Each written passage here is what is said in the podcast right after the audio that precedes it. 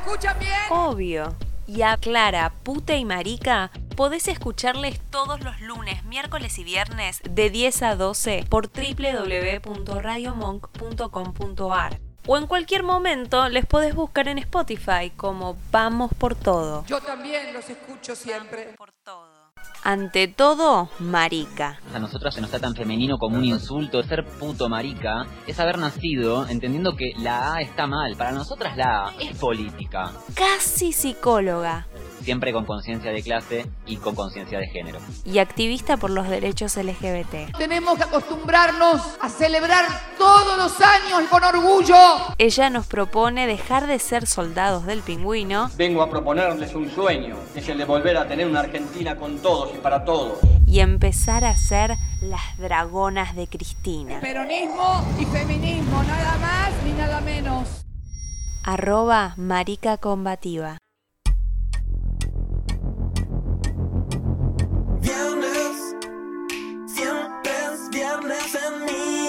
Corazón. Siempre quiero la total destrucción de este Bueno, mundo bueno, bueno. tiene 15 minutos pasan de las 11 de la mañana, 11 grados, 2 décimas en Buenos Aires. para que hoy no me mande una patada. ¿Qué tenemos para hoy, Alegre? Porque trajimos algo re lindo. Anoche nos pusimos a leer un texto que nos dejó así, boquiabiertas. Muy lindo y dijimos, lindo. Mañana, mañana lo podemos compartir en la radio. Agárrense, ¿eh? Agárrense porque arranca polémico. Como quien lo escribe. ¿Quién? ¿Quién? Claro, den nombre de. Lo escribe Paul Preciado. Eh, esto es un, un texto que está en la página acuerdo. 100 de eh, Departamento en Urano, Crónicas del, del Cruce. En la página nove- eh, 100 nos habla de la bala. ¿Arranco, amiga? ¿Estamos? Ok. Ay, yo soy la bala. Espera, me voy a poner lentes porque soy una persona que no ve. ¿Por qué, por qué se ponen lentes? Porque a días No, de cumplir 38 años. A ver, ¡32! El año que viene me muero como Cristo. Bueno, la bala, dice. Se- Sepan entender que me fumé un porro entero, ¿eh? La homosexualidad es un francotirador silencioso que pone una bala en el corazón de los niños que juegan en los patios, sin importarles si son hijos de pijos o de progres, de agnósticos o de católicos.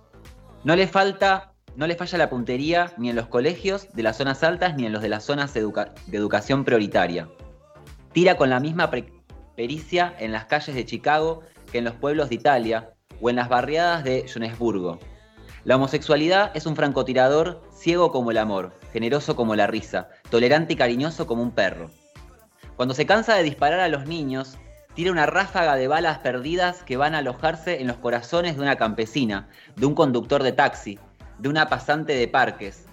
La última bala alcanzó a una mujer de 80 años mientras dormía. La transexualidad es un francotirador silencioso que dispara directo al pecho de los niños que se miran al espejo o a aquellos que cuentan los pasos mientras caminan. No saben si nacieron en una procreación médicamente asistida o de un matrimonio romano. No le importa si viene de familias monoparentales o si papá se vestía de azul y mamá de rosa. Ni el frío de Sochi ni el calor de Cartagena de Indias le hacen temblar. Abre fuego por igual en Israel, en Palestina. La transexualidad es un francotirador ciego como la risa, generoso como el amor, cariñoso y tolerante como una perra. De cuando en cuando dispara sobre un profesor de provincias o sobre una madre de familias. Para los que tienen la valentía de mirar la herida de frente, la bala se convierte en una llave maestra que abre una puerta hacia un mundo que nunca antes habían visto. Caen todos los velos, la matriz se descompone. Pero algunos de los que llevan la bala en el pecho deciden vivir como si no la llevaran dentro. Hay quienes han muerto por llevar la bala. Otros compensan el peso de la bala con grandes gestos de don Juanes o princesas. Hay médicos e iglesias que prometen extirpar la bala. Dicen que en Ecuador cada día abre una nueva clínica evangelista para reeducar homosexuales y transexuales. Los rayos de la fe se conducen con las descargas de electricidad, pero nadie ha logrado nunca extirpar una bala. Se puede enterrar más profunda en el pecho, pero no extirpar. Tu bala es como tu ángel de la guarda, siempre estará contigo. Continúo. Yo tenía tres años cuando sentí por primera vez el peso de la bala. Sentí que la llevaba cuando escuché a mi padre tratar de sucias tortilleras a dos chicas extranjeras que caminaban de la mano por el pueblo. Sentí en ese momento que el pecho me ardía. Esa noche, sin saber por qué, imaginé por primera vez que me, que me escapaba del pueblo para ir a un lugar extranjero. Los días que vinieron después fueron los días del miedo, de la vergüenza. No es difícil imaginar que entre los adultos que marchan en las manifestaciones de Hazte Oír hay algunos que llevan enquistada en el pecho una bala ardiendo. Tampoco es difícil saber, por deducción estadística, conociendo la buena puntería de nuestros francotiradores, que habrá entre sus hijos algunos que crecerán con la bala en el corazón. Cuando veo avanzar a las familias de las manifestaciones neoconservadoras con sus hijos, no puedo evitar pensar que entre esos niños hay algunos de 3, 5, quién sabe, apenas 8 años, que llevan ya una bala ardiendo en el pecho. Sostienen, sostienen, perdón, sostienen banderas que dicen, los niños tienen pene, las niñas tienen vulva, que no te engañen. Hay alguien que les ha puesto entre las manos, pero ellos saben ya que no podrán entrar a la altura del estereotipo. Sus padres gritan para que las niñas lesbianas, para que los niños maricas y las niñas trans no vayan al colegio, pero ellos saben que llevan la bala dentro.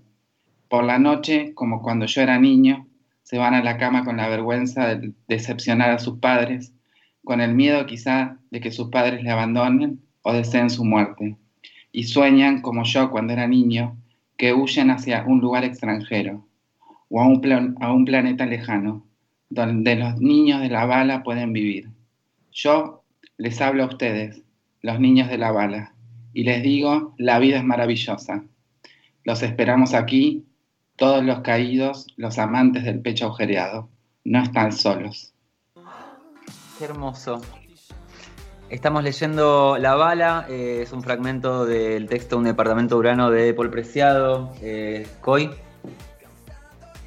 Eh, ay, tengo una ganas de abrazarles. Ay, sí. Así, es eso. Es que me movilizo un montón porque tuve la suerte de caer en una familia que no me echó, pero me costó 24 años y hay gente que le cuesta muchísimo más y hay gente que se muere sin decir quién realmente es.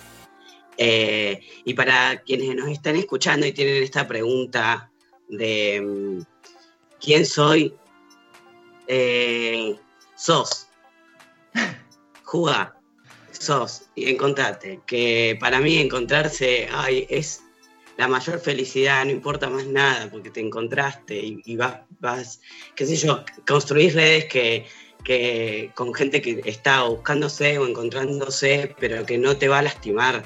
Y esa es nuestra comunidad. No sé, eh, les mando un re abrazo. Es un devenir constante, es eh, fuertísimo esa bala. Yo quiero, eh, como dice el final del, texto, ¿no? De Preciado, eh, quienes tengan esa bala ahí, que saben que está quemando y que está ardiendo, acá estamos. Acá estamos. No, no, no, no, aseguramos nada, no somos justamente la iglesia evangélica, no decimos que la, la bala va a dejar de arder, pero no estamos soles, digo, eso es muy importante también. Sí, totalmente. Es, a mí me encanta el final, ¿no? Eso de no estar, no estamos, no estar solo, sola, sole. Eh, tira como ese mensaje de, de- colectivizar, ¿no? De colectivizar el dolor. Esto que venimos hablando, de restablecer los vínculos a pesar de que ardan. Y, y- nada, bien marcado también los enemigos en el texto, ¿no? Porque más allá de que, que lleves los carteles, vos sabes que algo ahí está mal y que, que hay una- un redireccionamiento hacia esa norma que nos intentarán empujar siempre. Digo, Es está que- siempre. Sí, estoy pensando en algo que venimos hablando con Clary y con, con Guada eh, sobre la violencia machista, ¿no? Y mm, cuando en la televisión hablaban las compañeras, no sé, eh, Calu o Telma y contaban acerca de lo que había ocurrido con D'Artés, y en la televisión mismo descreían lo que estaba pasando, eso habilitaba que, por ejemplo, un padre en la mesa también descreyera. Y eso también habilitaba que una piba o un pibe en la mesa no pudiera hablar de lo que le estaba pasando porque nadie le iba a creer. Y esto es exactamente lo mismo, digo. Esas madres, padres totalmente violadores de derechos humanos, como dice la diputada Amada Bramer, que el Estado debería intervenir en esas familias que violan nuestros derechos. Esas familias que salen con esos carteles a vociferar, esos mensajes odiantes, están cercenando las posibilidades de ser de un montón de personas, de un montón no, de todas, de todas. Porque tampoco, también empecemos a hablar, digo, ¿no? La heterosexualidad no es normalidad y no es sanidad, digo, es, así están, tan enfermes, digo, que hay un femicidio por día, digo. Tan patológica es la heterosexualidad obligatoria que los chabones se cargan una chabona por día, imagínate. Entonces, tampoco pensemos que las personas hetero, no sé, no sé, estoy resacada, pero es eso, son esos mismos tipos y tipas que tienen esos carteles y ahí hay niñes, niñas que ya estamos viendo cómo les están arruinando la cabeza y que no entienden lo que están repitiendo, digo. Y cuando ven la foto de Zulma Lobato cagada a palo y el tipo en la mesa dice algo transodiante, ¿quiénes están en esa mesa escuchando ese mensaje? Ojalá que es, no sé. Ay, COVID, algo. A toserles en la cara, no sé. Es el momento, es el momento. Y el tema es reconocer de que hay un sistema que es de producción de muerte concreta, ¿no? Sí. Eh, que, y que esos son los sistemas de opresión que me parece que ya están eh, como, bueno, no sé si para todos, para todas las personas, pero están ahí como bastante, bastante identificados.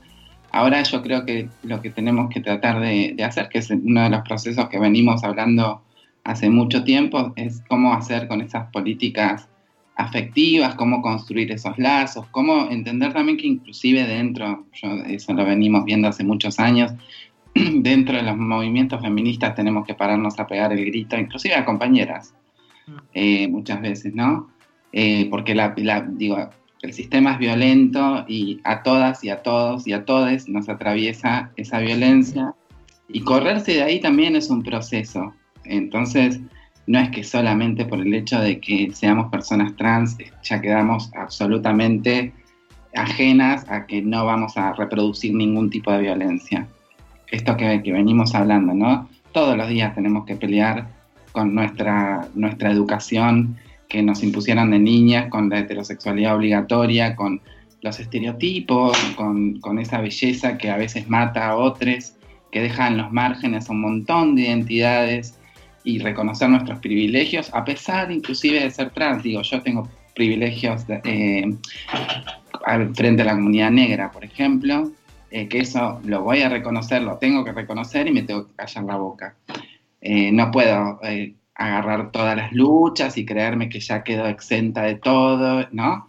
Entonces eso me parece como, como importante también, reconocernos en los privilegios, hacer un proceso grande de comunicación para que dejen quienes tienen más privilegios, por lo menos los dejen un poquito al costado y puedan empatizar con otras luchas. Y ese es uno de los procesos más difíciles, que encima nos tenemos que cargar nosotros. Mm.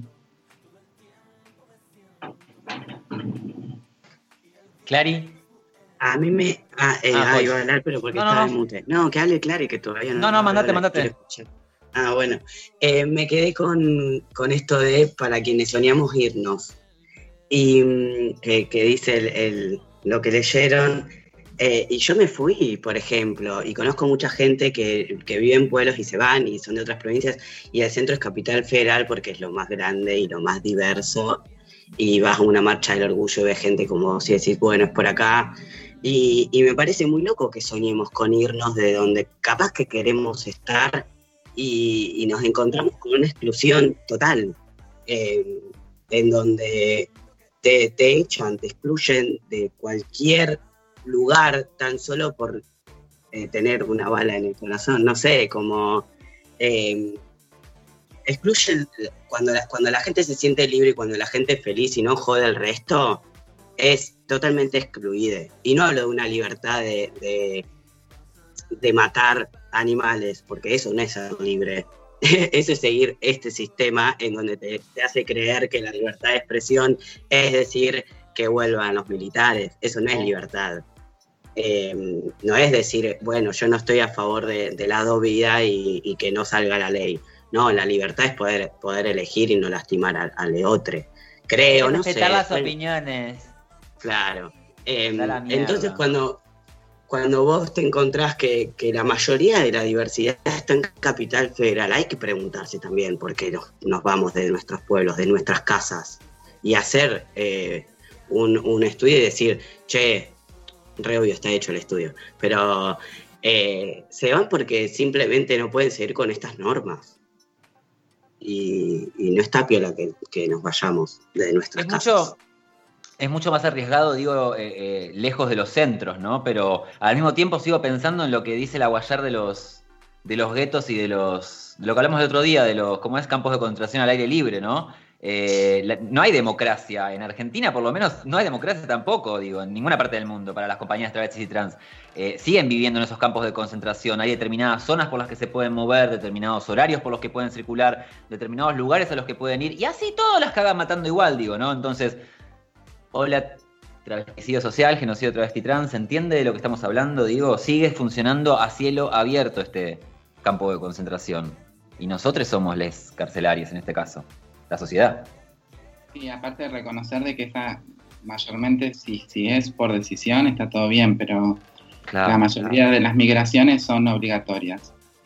Eh, a las ciudades, a, a buscar este, ciertos espacios que, que podés tener un poquito más un estadio, un poquito más de libertad, pero, pero en realidad la mayoría son este, por cuestiones este, políticas, por persecuciones políticas. Ese es uno de los, de los, lo que dicen cuando lees los delitos de lesa humanidad, que es lo que habla mucho Marlene, las persecuciones políticas o las migraciones forzadas eh, es parte de ese genocidio también en el que nuestra población este, entra en la categoría de identicidio.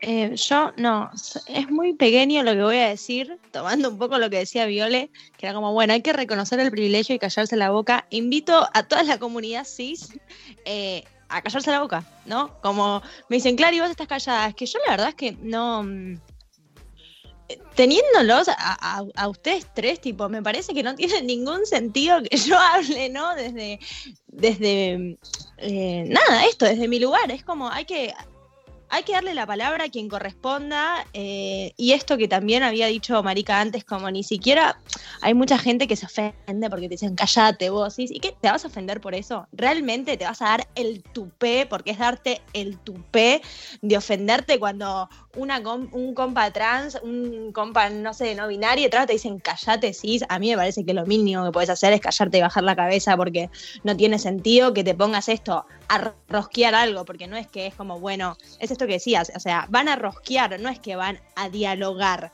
a, eh, no sé, se me viene la palabra aprender, pero no es aprender, ¿no? Como, no, a, tener como, nada, un diálogo, ¿viste? Como, no, no, es ir a rosquear a, no, no, no, ya tengo razón, no. Así que invito a, los compañeros sí que nos estén escuchando que... mm, callarse y escuchar a los demás es lo más rico que tiene el ser humano. O sea, pero realmente escuchar, no estar callado y hacer que escuchar. Eh, nada, es mi simple aporte desde este lugar que creo que puedo hacer.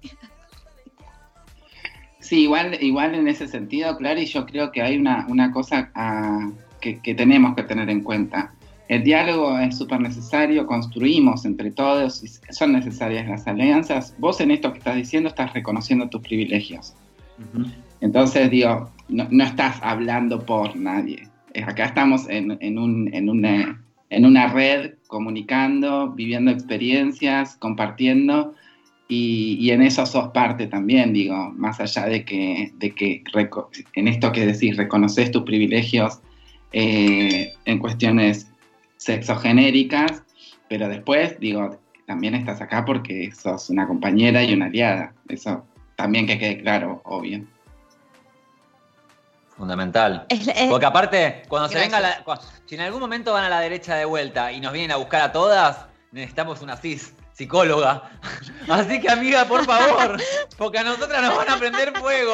Vos tenés que decir, yo soy psicóloga y ellos no están enfermes, tipo, nos tenés que ayudar porque no nos van a escuchar. Igual me estoy acordando que, claro, sos mujer, tipo, no te van a escuchar vos tampoco. Necesitamos un varón psicólogo. Aliado que nos saque del manicomio, la fucking mierda de todo esto.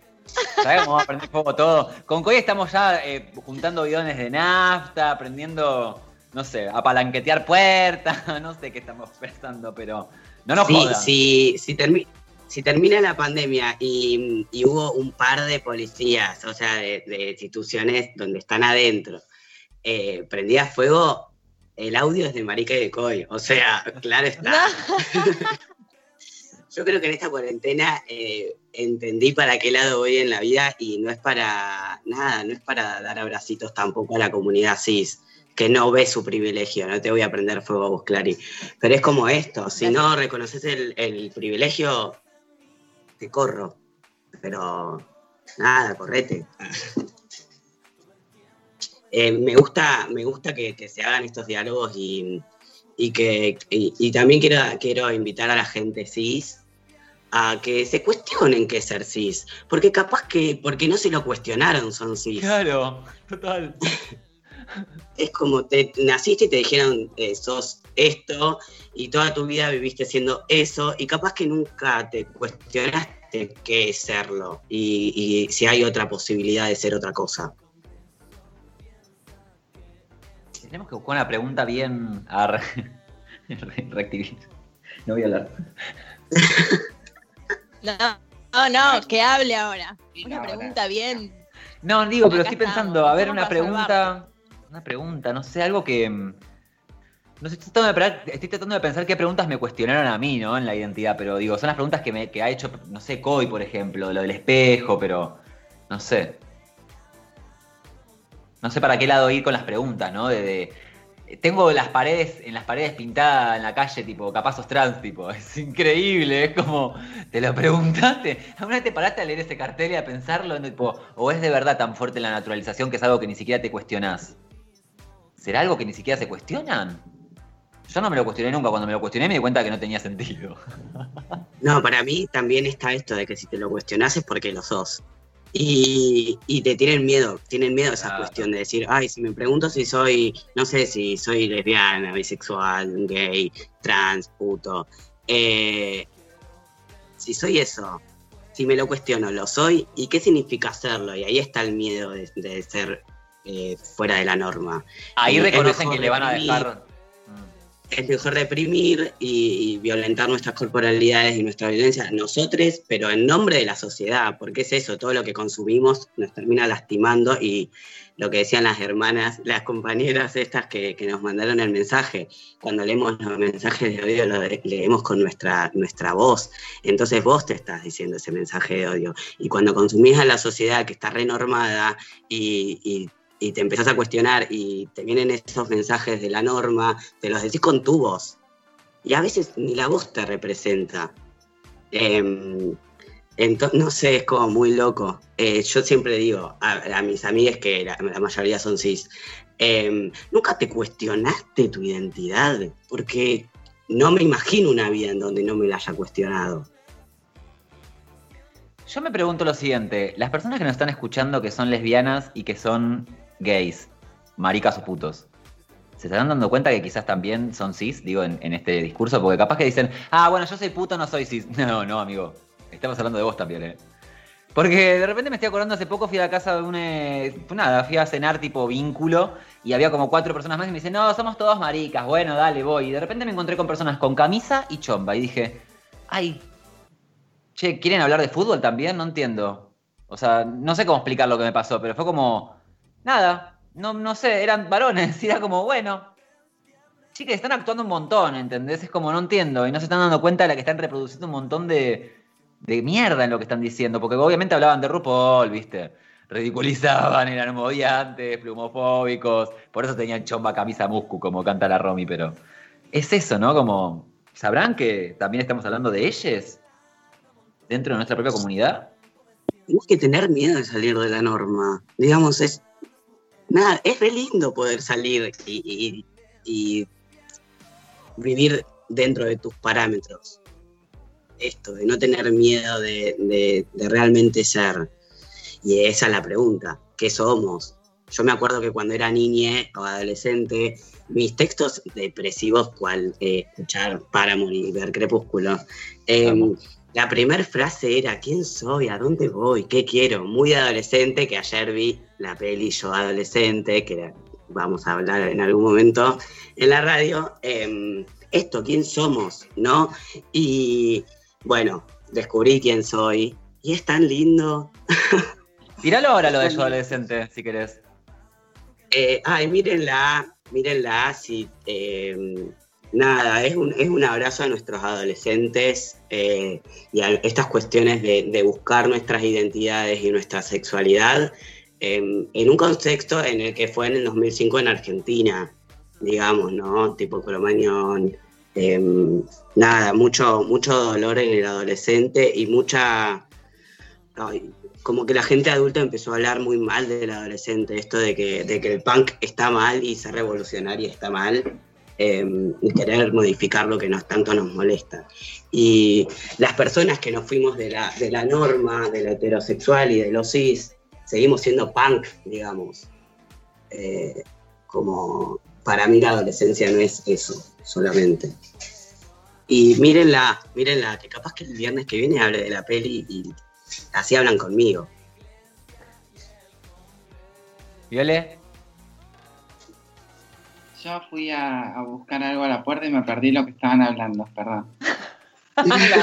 Pero No, aprovecho, no. Aprovecho a mandar un saludo que están poniendo, me están preguntando acá en un mensajito si el programa está grabado.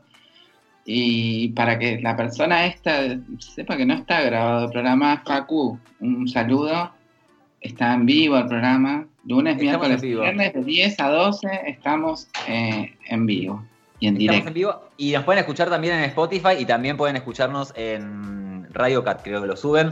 Pero me escribe Gallito también, nos manda un beso. Eh, Clary, vos tenías mensajes para leernos. Sí, eh, escribió Pute y pone. eh, encima yo lo veía escribiendo hace un montón. Sí, yo también dale. dije, uy, se enojó, dije yo. Dijimos algo mal, nos va a retar, pensé. ¿Te colgó? Se cayó. Y se colgó Sí, Clary, cómo Bueno. Ay, no, no, me muero. Saca una foto, saca una foto. Me muero porque le, le. Eh, Pute dice, cuando asumí políticamente el hecho de ser cis fue fuerte, porque me di cuenta de cuánta violencia las personas cis reproducimos. Pero es tan, ¿qué dice? Pero es tan, pero tan incómodo que creo que no todos quieren perder privilegios y ceder espacios. Es eso, muy incómodo pero necesario. Eso es lo que dice Lucho. ¿Me caís A mí también? no está mal ser Ah, no. cis. Se caían Eh, no está mal ser cis, está mal que, que- que- nada, que no nos den espacios. Ah. No, pero no está mal ser cis, no se sientan mal o culpables por, por no ser trans, como esto no es que la persona trans, eh, no sé, me callo. Muy temprano ¿Volví? Ahí Sí, está, volví. ya lo leí el ¿Me mensajito. escuchan? Ah, ¿lo leíste? Eh, ahora pone, jaja, me hacen quedar mal. No, Lucho, te queremos.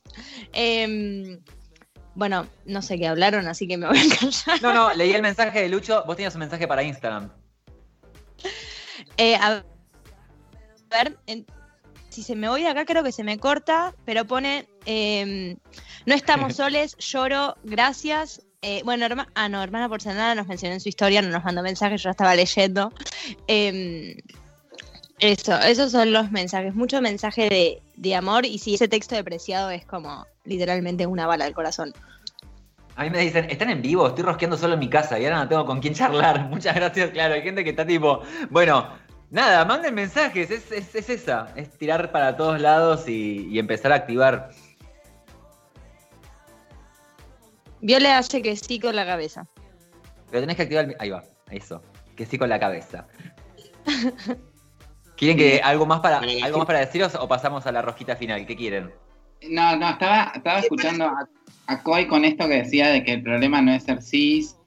Eh, sí, por supuesto que el problema no es ser cis. Digo, el tema es este cuando en, en es- esa inscripción a, a esa norma y que una persona cis ejerza cisexismo, que se crea superior o porque responde a esas normas que le otorgaron el sistema médico y jurídico al momento de nacer, construye toda una identidad, una subjetividad que se cree por superior que otras identidades. Digo, ahí está el problema.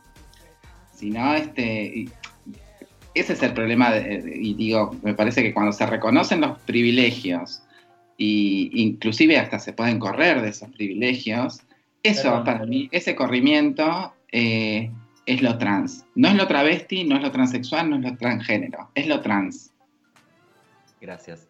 quiero decir también esto, ¿no? Que eh, una de las cuestiones de nombrar los cis también, aparte de poder nombrar el privilegio de ser cis, nombrar los, los cis también para que entiendan que no es ni más ni menos válido que lo trans, digo, que hay una artificialidad también en esos cis. Porque el problema acá es que en los cis hay como una naturalización, no hay cuestionamiento.